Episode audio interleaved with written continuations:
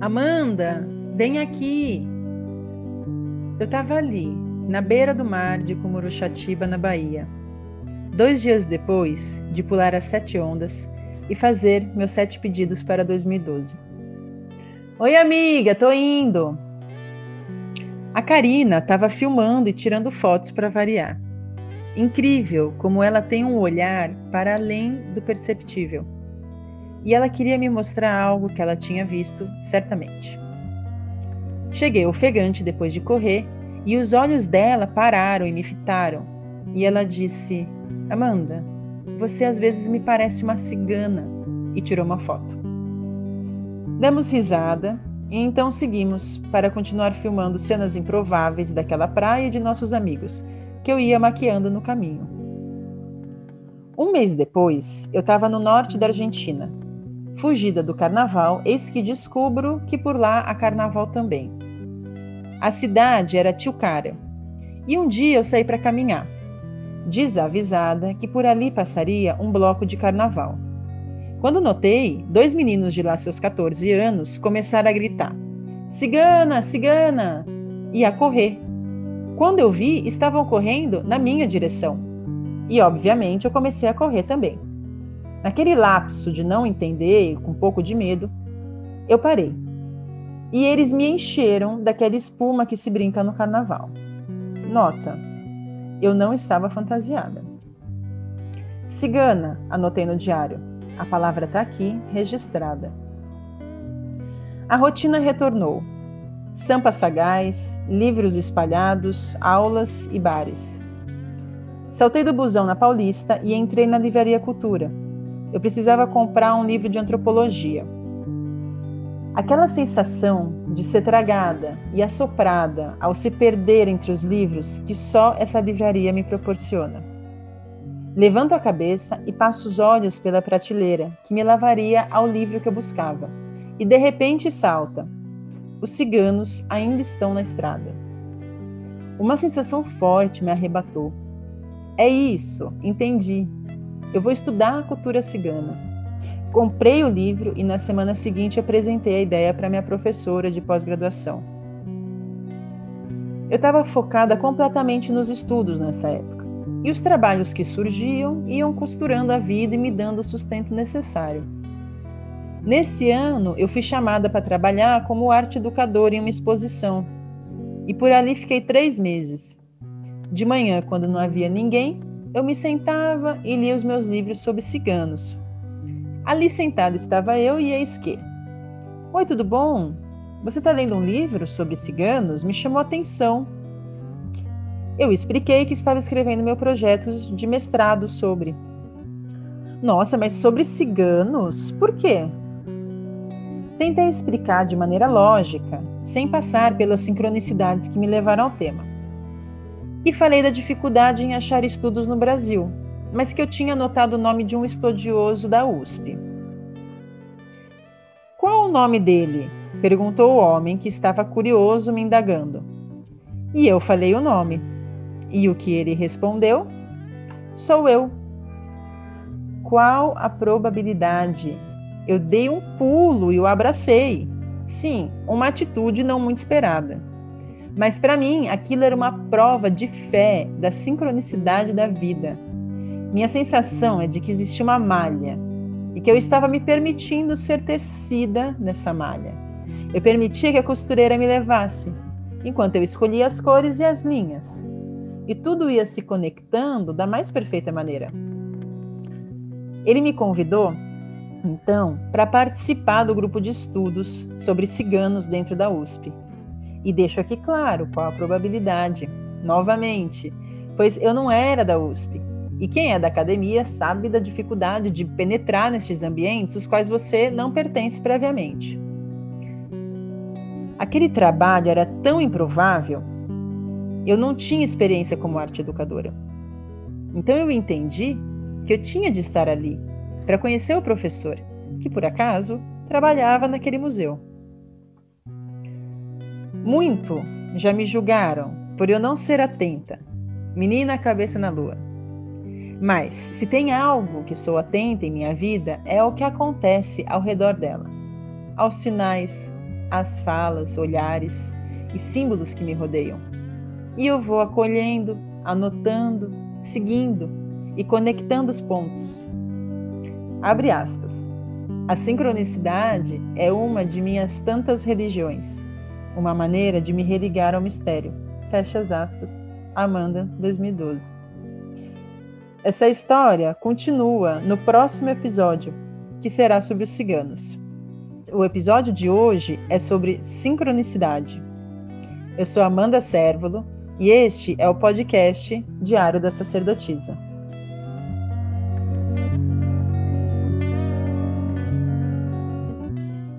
Bem-vindos e bem-vindas ao oitavo episódio do Diário da Sacerdotisa.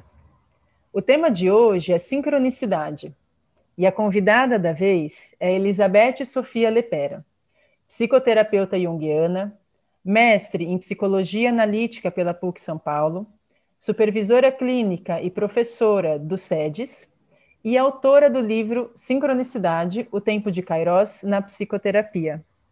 Beth, bem-vinda. Obrigada, Amanda. Estou feliz de estar aqui com você. Vamos, vamos falar desse assunto que é tão emocionante e importante. Muito obrigada pela sua presença. Eu também estou super feliz. Bom, vamos começar então pelo básico, diríamos, né? Pelo conceito, talvez, né? De o que, que é a sincronicidade. Vamos abrir o campo por aí. Bom, sincronicidade é um conceito que o Jung formulou, mas ele não criou sozinho. Ele é fruto de uma percepção que vem da filosofia, vem das pesquisas sobre o tempo e principalmente da filosofia oriental, né, e da ciência também. A física quântica trouxe essa oportunidade da gente refletir sobre o tempo. Então, Jung, ele trabalhando lá na teoria dele, ele observou acontecimentos que mudavam a vida das pessoas. E que esses acontecimentos não era possível compreender só por um princípio de causalidade, como se a história uh, uh, cronológica da nossa vida impusesse essas transformações. Mas ele falou que havia momentos no nosso percurso transformador, que ele chamou de individuação, em que ocorriam situações muito significativas que uniam um estado emocional do que a gente estava vivendo com um acontecimento, ou mais do que um acontecimento. E isso, de certa forma, emocionalmente nos abria uma nova percepção da, de nós mesmos e do que nos circunda. Então, ele falou: aqui existe uma qualidade do tempo. E aí, unindo o estudo mitológico, as filosofias e a ciência, ele chamou de sincronicidade. Uau, já, já é incrível. E, Beth, quais que foram esses acontecimentos que passaram na vida do Jung ou dos seus pacientes que o levou a perceber que existia esse fenômeno e até buscar já em outros pensadores, né, e outras vertentes esse conceito? Ah, quando Jung ele se separa de Freud, ele se separou porque ele foi descobrindo na clínica, no, na atenção aos estudos, que o inconsciente ele não era só pessoal, ele tinha um nível mais profundo e que ele nomeou de inconsciente coletivo. E ele tinha sonhos que indicavam que a nossa psique, ela não é uma superfície, ela tem uma grande raiz ancestral. E o que a gente veio fazer nesse mundo, quem a gente é, a realização de quem nós somos, ativava níveis profundos desse inconsciente, mas que nem sempre era fácil compreender, porque a gente perdeu essa linguagem. A gente ficou tão racional que essa linguagem simbólica mais profunda a gente foi perdendo, mas ela nunca perdeu a gente, hum. mesmo na nossa consciência egóica. Ela envia sonhos. E nos sonhos, o Jung ele viu muitas imagens que falavam de mitologia e que muitas delas ele não conhecia. E na pesquisa dele, também junto a pacientes, ele observou que isso ocorria também. Que esse fundo ancestral, quando a gente sofria ou a gente tinha grandes temas na nossa vida, ele evocava essa linguagem. E ele começou a observar que quando ele se propunha a conectar esses símbolos, eles começavam a aparecer na vida dele, como encontros muito significativos. Então, o mais forte para ele foi a alquimia. E ele achou que ele estava ficando louco. Ele falou: como é que eu tenho tanta imagem que eu nem sei de onde é? E aí ele, conversando lá com o livreiro, que ele sempre encomendava pesquisas, o livreiro falou: chegou um livro muito antigo, talvez você se interesse. E era de alquimia. E quando ele abriu, ele falou: Olha aqui o que o meu inconsciente está falando. Uhum. Uh, os pacientes do Jung também, no seu ápice de sofrimento, ativavam arquétipos ancestrais. E o Jung, então, começou uma busca profunda na antropologia, na mitologia, para entender essa linguagem. Uhum. E ele via que a saída desse sofrimento tinha a ver com encontros significativos e com a criatividade da pessoa trabalhar esses eventos. Quando ele conheceu a Von Franz, que era uma discípula que se tornou muito companheira dele nessas pesquisas de contos, mitos, ela era uma mocinha que estudava línguas. E o Jung chamou-a para ajudar nos textos de alquimia, que eram de, sei lá, grego antigo.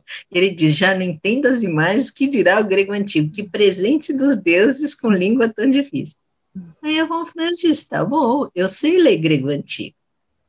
E aí o Jung falou: que bom, então, se você quiser, até faça terapia comigo e você me paga decifrando essas imagens. Ah, ela era mocinha, foi dormir. À noite ela teve um sonho que ela ficou parada. Ela andou no tempo, andou em cavernas, encontrou o mundo subterrâneo. Então, ela acordou, ela achou que ela estava estranha. Como é que ela tinha sonhado tudo aquilo? E aí, passa um tempo, ela falou: ah, vou folhear esse livro que eu tenho que traduzir. E ela abre na página das iniciações, que você tem que ir no mundo subterrâneo, encontrar o Deus. Aí ela falou: não é possível, está de brincadeira comigo? Hum.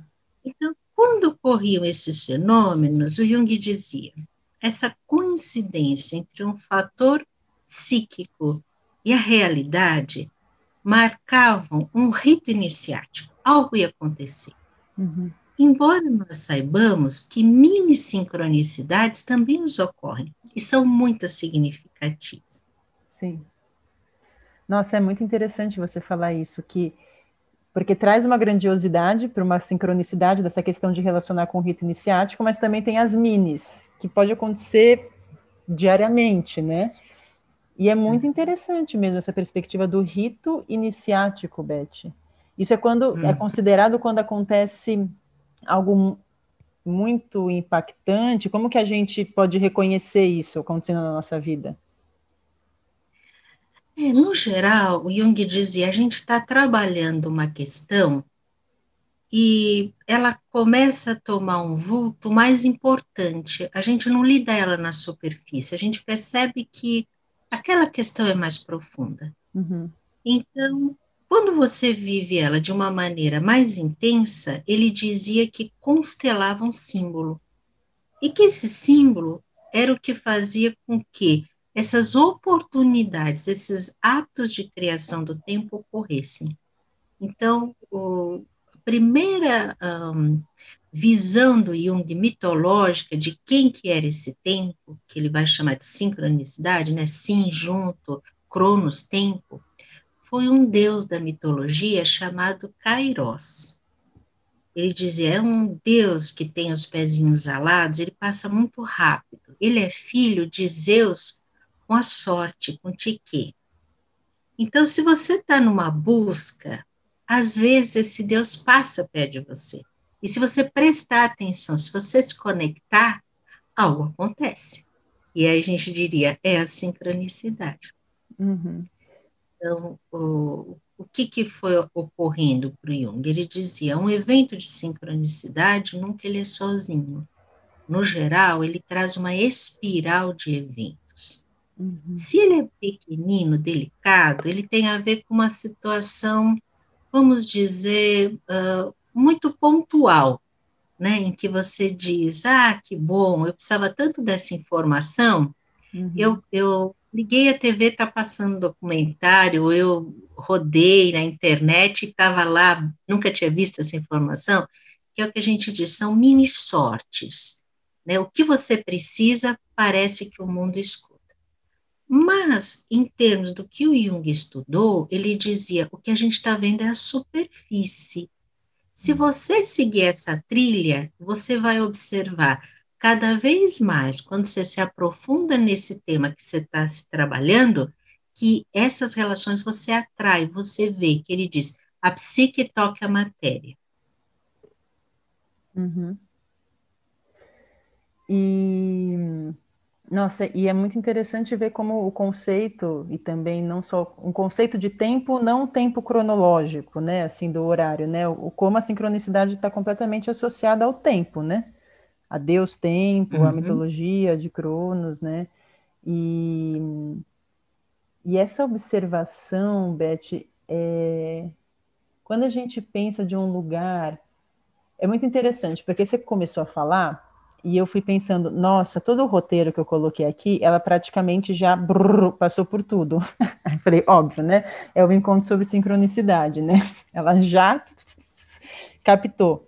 É, porque uma das minhas perguntas ia ser, é, entrando mesmo no universo do Jung, você perpassou, você falou que foi quando ele entendeu o inconsciente coletivo, que também já veio o estudo da sincronicidade, que eu queria entender essa conexão entre a sincronicidade é, e outros temas do universo dele, como o inconsciente coletivo, o arquétipo, como que se conectam esses uhum. temas junto com a sincronicidade? Mas o que você está falando é muito legal, Amanda, porque quando a gente ouve, a gente diz, ah, tá bom, acho que eu entendi. Sim. Mas isso é uma rede muito delicada. Então, como você falou, quando a gente diz, vamos nos aproximar, eu acho que eu compreendi, mas o que tem aqui? Uhum. E aí aqui acho que vem o desdobramento, e você vai me ajudando, você vai perguntando, a gente vai desdobrando, né? Sim. Então, ele começou com a mitologia, e não à toa ele foi entendendo que os mitos estão dentro de nós. Você não precisa ser um erudito. Se você prestar atenção nos seus sonhos, você vai ser chamado a ouvir essas histórias. Né? Uhum. Quando a gente é pequeno, um, o que alimenta a nossa alma é conto de fada.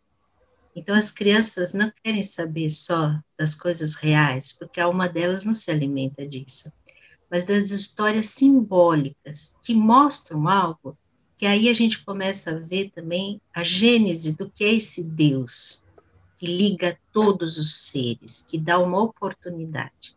Porque a sorte não é só minha.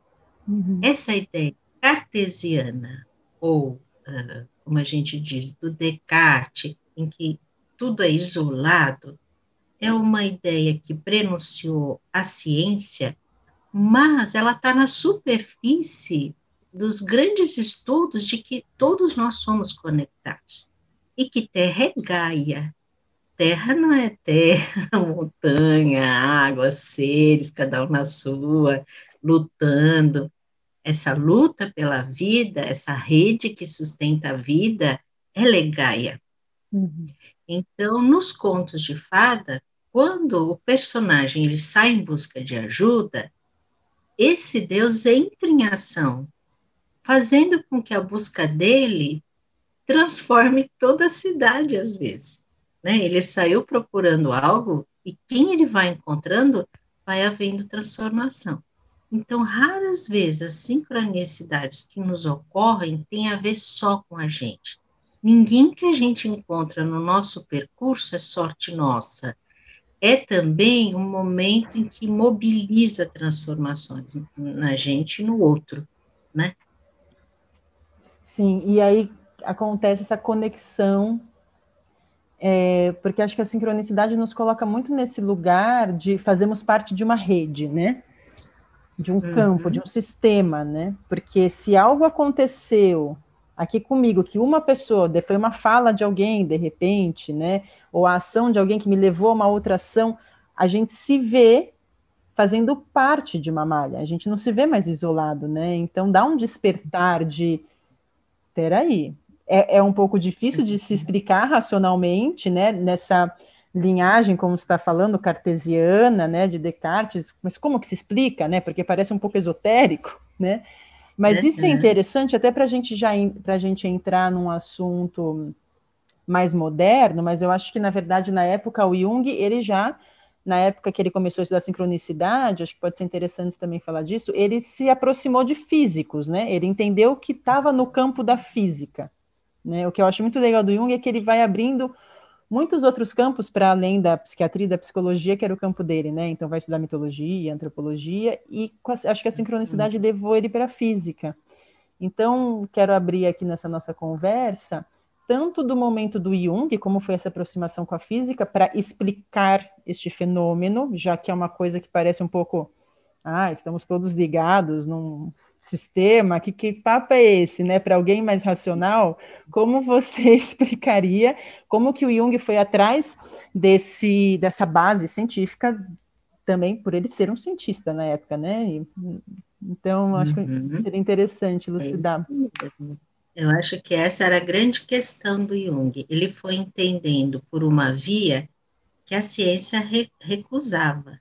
Então, quando ele começou a estudar mito, a história dos, do, simbólico no ser humano, os antropólogos que falavam isso, ainda ele estava um pouco na orla do conto, do mito, desse conhecimento filosófico, que inclusive na filosofia ocidental já tinham pensadores, né, Leibniz, Schopenhauer, em que dizia, nada que acontece na sua vida é à toa. Há um self, há um nível mais profundo, fazendo com que os encontros aconteçam. Sua vida move a do outro, né? O outro move sua vida. Então Jung viu na astrologia, viu na alquimia, mas aí ele não era respeitado até hoje, quando a gente vai falar do Jung nessa característica, as pessoas dizem, ah, ele era um visionário, um espiritualista. Então, quando Jung compreendeu esse conceito, foi em 1920. Ele levou 30 anos trabalhando esse conceito, como é que ele ia transformar numa linguagem científica. Uhum. Foi quando ele conheceu Einstein. Eles davam aula na mesma universidade. Então, quando o Einstein encontrou ele, eles marcaram uma janta, então Einstein começou a explicar o início da teoria da relatividade, Jung, que não era nada tão bom nisso, falou, nossa, que incrível. Imagina essa janta, né, Beth? Einstein Jung conversando no restaurante, imagina a gente entrando hoje em dia nesse restaurante, nossa, olha o Einstein e Jung juntos ali, batendo papo. Mas olha, eu vou cortar, até vou te contar uma coisa. Eu estava dando esse curso no Palas Atena, e um aluno falou: Ô professora, você podia explicar a teoria das cordas, que é a mais moderna na física? E eu falei: Olha, eu não vou poder explicar porque eu não sou física, mas eu vou pesquisar, tentar fazer uma ponte com isso. Eu entro para almoçar, tem um grupo de estudantes falando da teoria das cordas. São coisas que você fala, não existe, minha filha, não existe. Existe. Aí que a gente cai para trás. Eu anotei o que eu pude, o que eu não pude. ah, muito bom. E aí, mas nessa janta, o Einstein fala algo além da matemática que toca muito Jung. Ele diz que o espaço-tempo é relativo. E aí o Jung começa a contar dos achados dele, de que o inconsciente, o tempo e o espaço é relativo.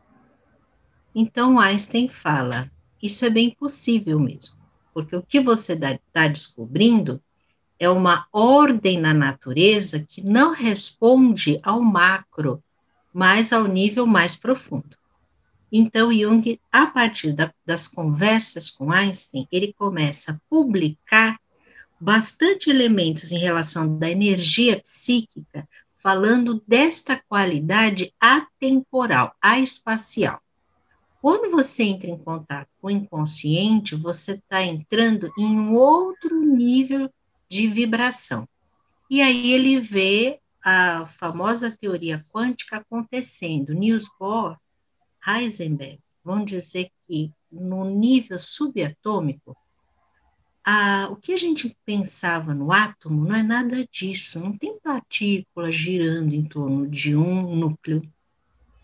Existe um campo de probabilidade de conexões.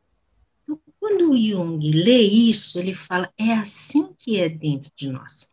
É um campo de probabilidades de conexões. E o que eles viram era que, nesse nível subatômico, não existia uma realidade separada, eram ondas que, quando se conectavam, aparecia na característica de partícula. Então, Jung ele foi atrás desses estudos, começou a elaborar e natureza da psique, ele começa a travar paralelos na psicossomática. Por que, que um símbolo, uma vez trabalhado, ah, as questões somáticas desaparecem, as questões psíquicas elencam uma transformação grandiosa? O que, que ocorre lá? Quando um arquétipo é tocado, por que, que a gente tem uma transposição de um limiar de dor e de uma certa transformação somática incrível? E quando ele começa a estudar, ele fala, porque num certo nível a gente está trabalhando com campo e que a consciência ela tem muitos níveis. Dependendo de como ela é ativada, você entra em um nível mais profundo, onde essa conexão se revela. A gente entende, pensa essa conexão, mas ela se revela. Então, ele diz: em estados muito profundos, você percebe no seu corpo essas transformações, você não os entende, você vive. E nesse período, foi procurar ele para fazer terapia um físico quântico, o Wolfgang Pauli. Aí ele falou: ai, dá licença. Desde a Uau. janta com Einstein, minha vida está diferente. Eu estou vendo um outro mundo, uma nova linguagem. Quer dizer, um paradigma novo. Porque ele se abriu também para um, um, novo campo das possibilidades, né? É. Então, esse campo começou a se relacionar com ele, poderíamos dizer, né? Esse campo dos físicos, Exatamente. por exemplo, e da física. Exatamente, até porque os escritos dele eram compartilhados. E isso atraiu também essa linguagem, né? Uhum. tanto do simbólico que ele trazia, como a abertura dele de entender esse novo paradigma, que tem uma característica holística, que tem uma característica sistêmica, ecológica, né? Uhum. complexa. Então, o Jung, nesse período inteiro, que ele está atento a essa simbólica, o que ele chama de unus mundos, ou um arquétipo em que uma parte nossa é ligada a tudo. Ele falou: pronto, tenho essa linguagem. E a linguagem chegou desses colaboradores, né? Então, Pauli, ele vai ajudar ele na formulação do que é energia psíquica, compreender esses campos. E ele vai dizer: o que ativa esse campo é a vivência simbólica, é você estar em transformação, é você lidar com as suas feridas com um potencial de cura e transformação, não só de adaptação, não só de uh, cura superficial, mas como um guia, né, uma energia transformadora. E aí eles dão toda a linguagem para ele. E aí, em 1950 só, depois de 30 anos, é que ele vai formular com Pauli o princípio de sincronicidade. E ele vai dizer, é o quarto princípio. Né? Era o, a, o aspecto que só a intuição captava. E agora a intuição ela tem a física quântica como linguagem, né? Uhum. Esses níveis de, de vibração, esses níveis de consciência que a gente vivia, mas não sabia nomear, e até o pensamento racional cortou fora, né? Sim, Beth. E como que tá? Bom, nessa época já deve ter sido uma grande abertura, né? Essa união é, dele com os físicos, né? E essa abertura dele é muito interessante, né? Dele está completamente conectado com o mistério, com o invisível, com o inexplicável, está aberto a isso para vivenciar, né? E também querer pautar, né? Trazer a ciência, né? Um grande presente, né? Ele foi realmente muito à frente. E quando eu penso hoje que a física quântica, uf, nossa, o quanto se desenvolveu, né? É, como que estão hoje esses estudos modernos dentro da psicologia e da física que explicam a sincronicidade? Que novos estudos e teorias se somaram hoje em dia, uhum. né, nos uhum. últimos anos, para trazer ainda mais clareza sobre esse fenômeno? A física, enquanto um estudo matemático, é de difícil acesso. O que aconteceu é que os físicos, eles mesmos, viram que estava nascendo uma filosofia uma forma de entender o mundo, a psique, a matéria, os campos, né? Então, por exemplo, David Bohm, que é um físico importante, ele chegou próximo de Krishnamurti.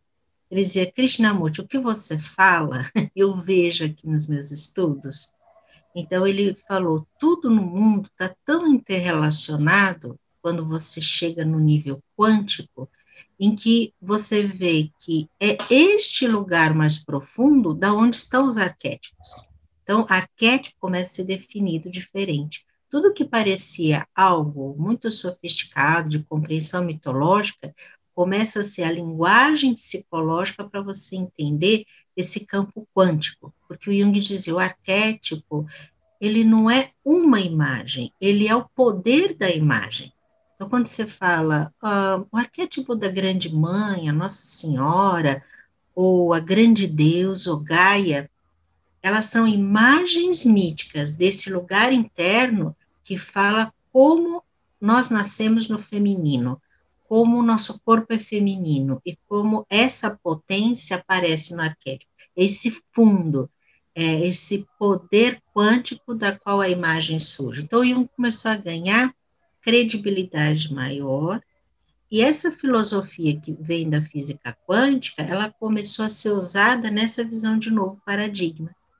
Né? Então, quando a gente vai estudar sincronicidade, a gente está entendendo que uh, cada vez mais a gente observa como se dá consciência como ela é enraizada nesses padrões profundos.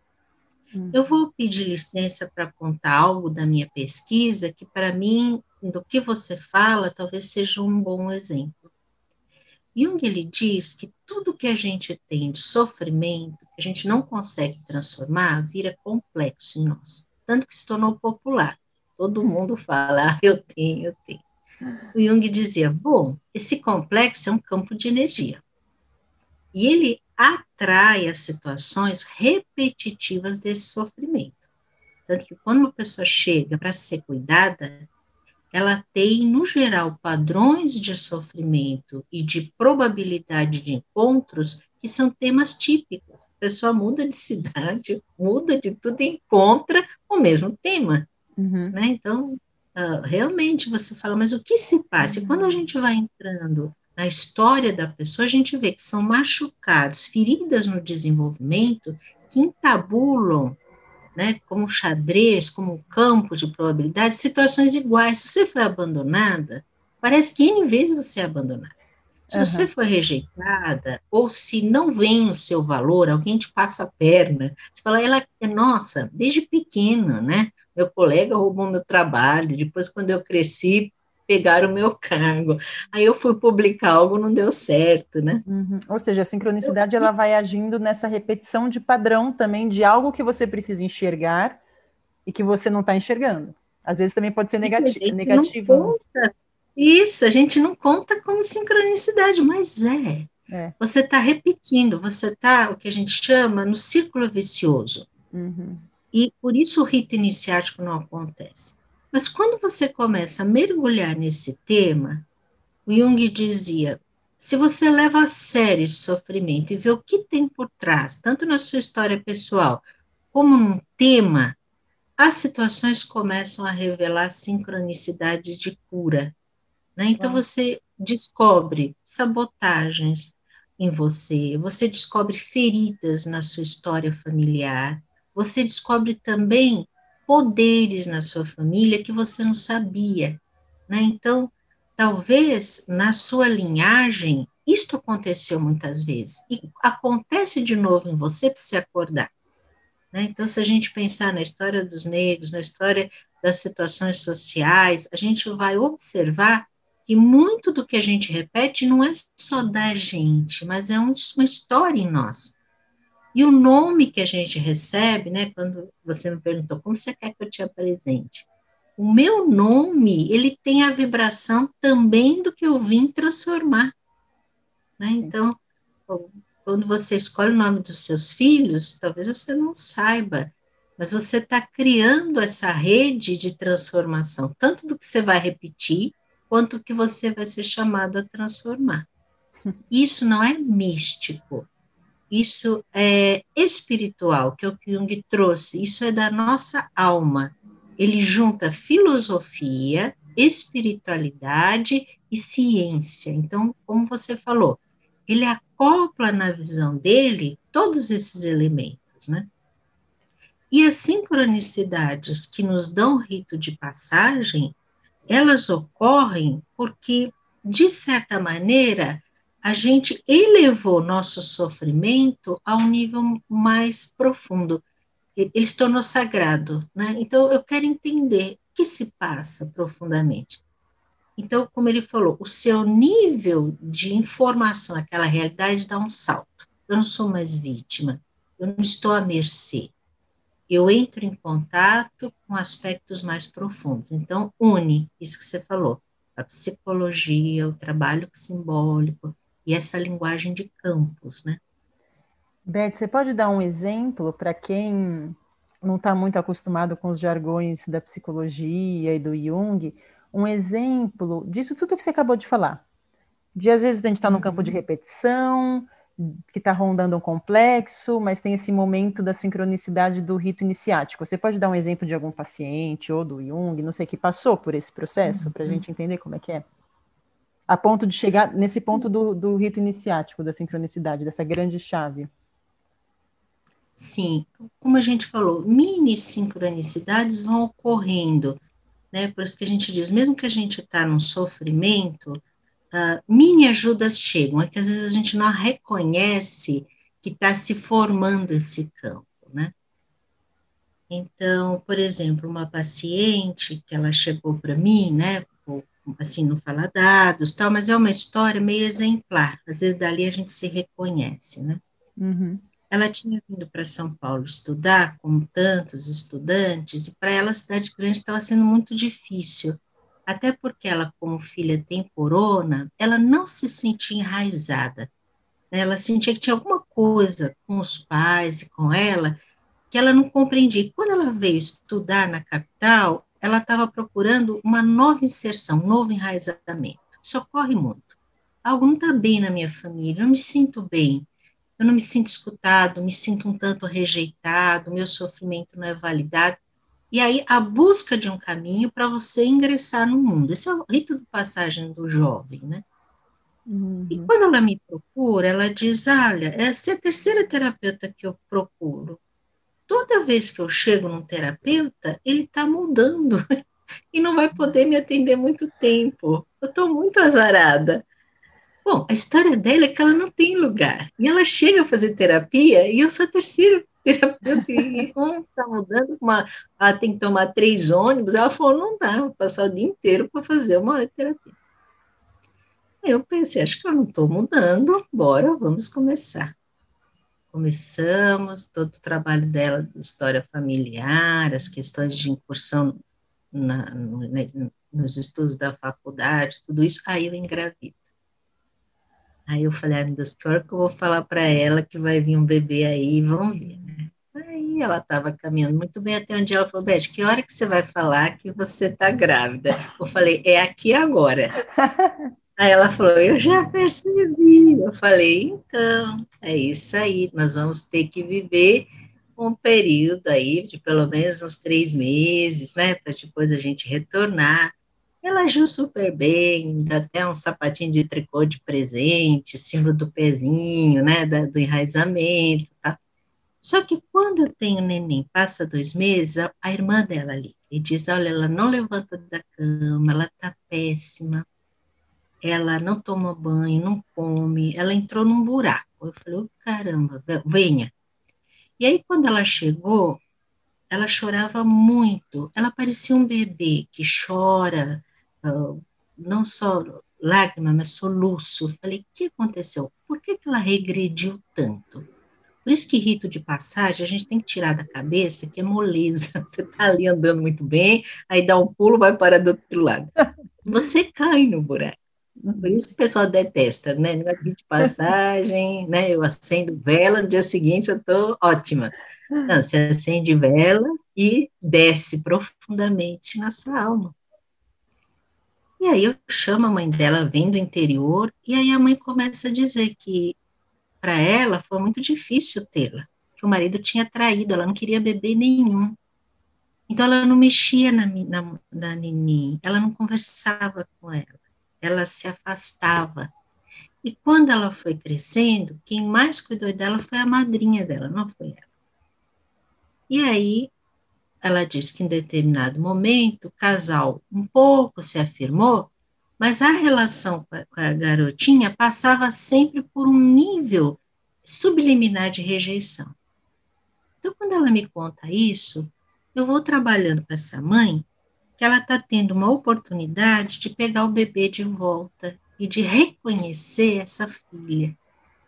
E falo para minha paciente que essa é uma oportunidade através da nossa vivência de eu como mãe resgatando minha maternidade, minha linhagem, minha bebê, que é uma menina que nasceu, né? E que ela tinha oportunidade de reconectar esse laço com a vida dela, com a ancestralidade dela. E essa mãe vai morar com ela um tempo. E elas têm uma oportunidade de se reconhecer. Então, ela começa um trabalho com essa depressão. A mãe também começa a se tratar porque ela havia superficializado uma questão e, e, neuroticamente tentado lidar. Então, elas entram realmente numa transformação. O pai também. Ela vai seguindo os estudos dela e, com isso, vai capacitando cada vez mais ela enraizar e descobrir quem era ela.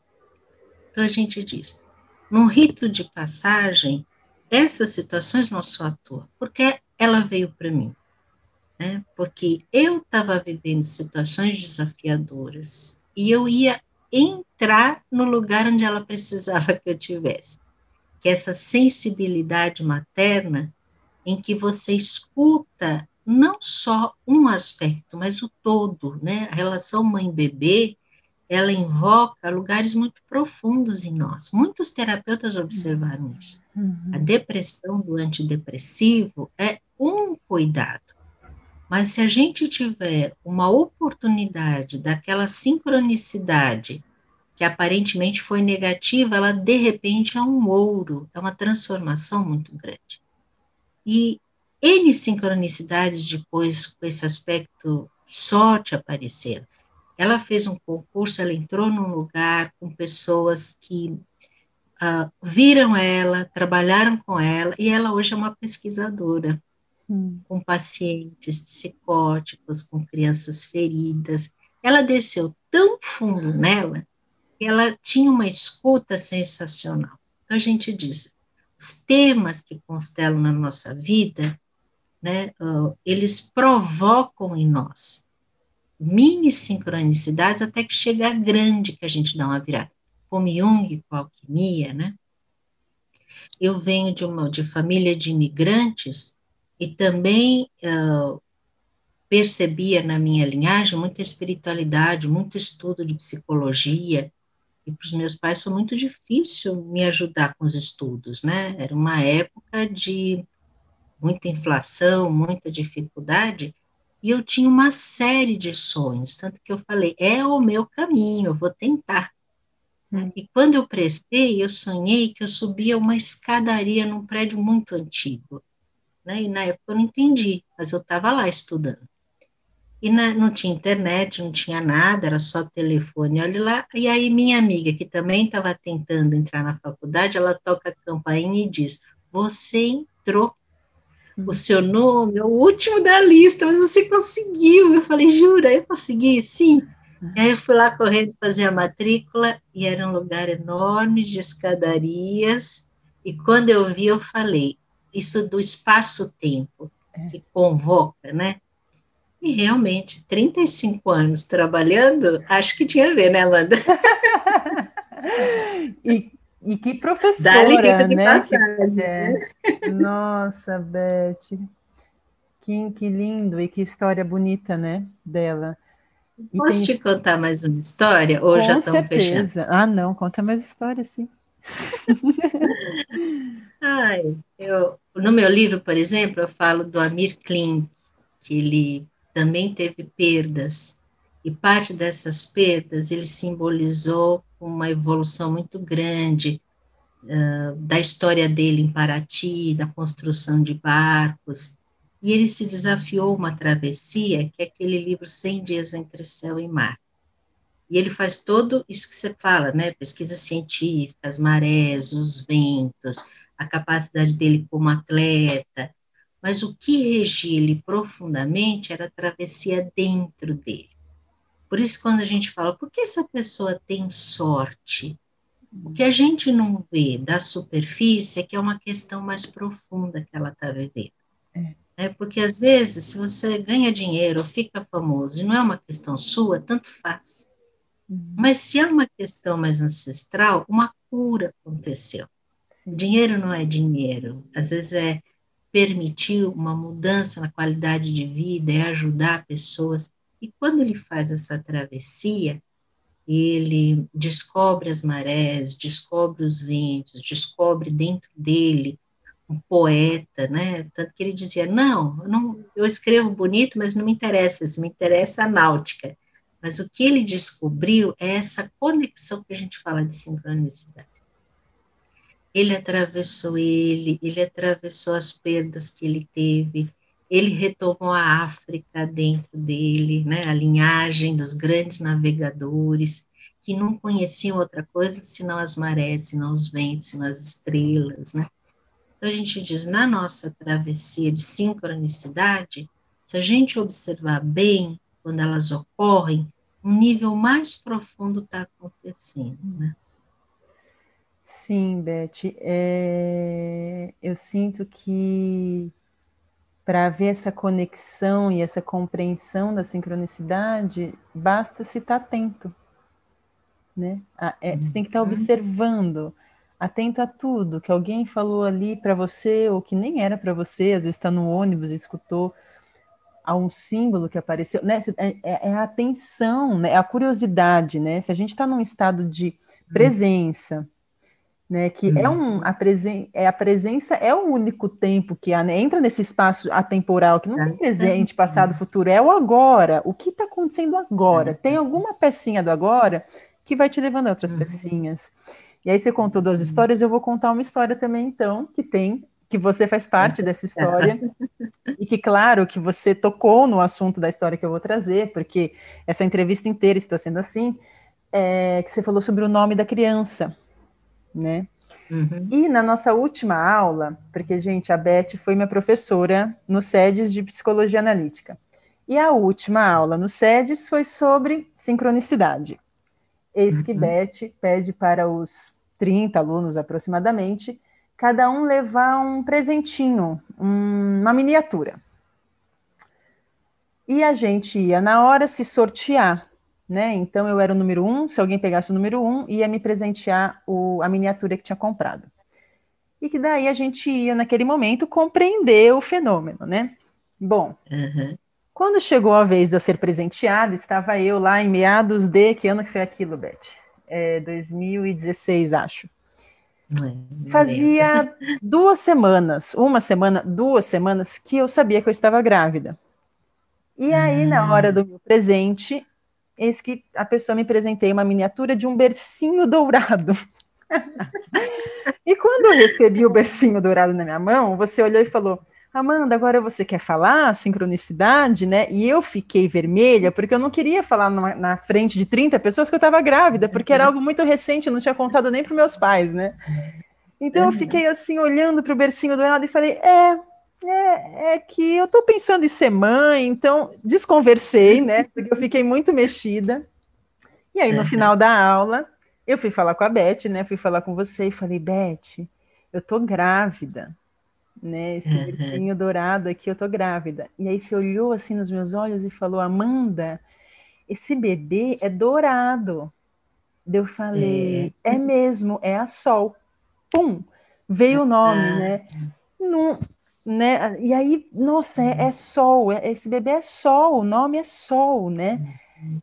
E aí eu lembro que eu cheguei em casa e falei para meu namorado, eu falei Sol, dele, nossa, sim, e imagina, a gente namora há muito tempo, imagina quantas conversas a gente já teve de nome para filho, várias. Então a gente tinha vários nomes. Sol nunca tinha surgido na nossa cabeça. Então foi toda essa costura perfeita, essa malha, né? Das sincronicidades que, uau! E, e aí que me conectou com algo muito sagrado, que era a energia daquele ser, né? Que é o que você falou, o nome ele já contém toda a energia. E eu olho hoje para Sol e falo, nossa, eu sempre falei que minha filha se chama Maria Flor. Eu olho para ela e falo, nunca, jamais, essa menina tem nome de Maria Flor, uma doçurinha, ela é Sol mesmo, né?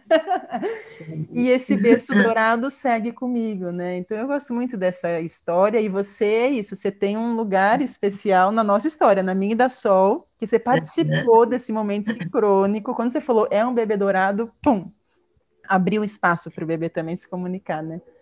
Eu adoro. Ai, eu lembro muito disso. Estava esperando ver se você tinha vontade de contar. Eu fiquei também muito emocionada. E eu fico sempre, por isso que você fala.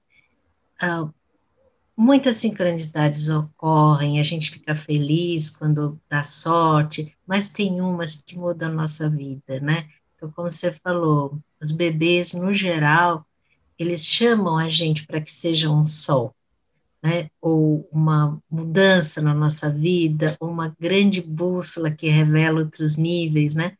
E eu acho que essa sincronicidade de vir dourado, bercinho, era para confirmar, né, a grande beleza da alma da Sol na tua vida. E você na dela, né, teu namorado, tudo isso. É, né?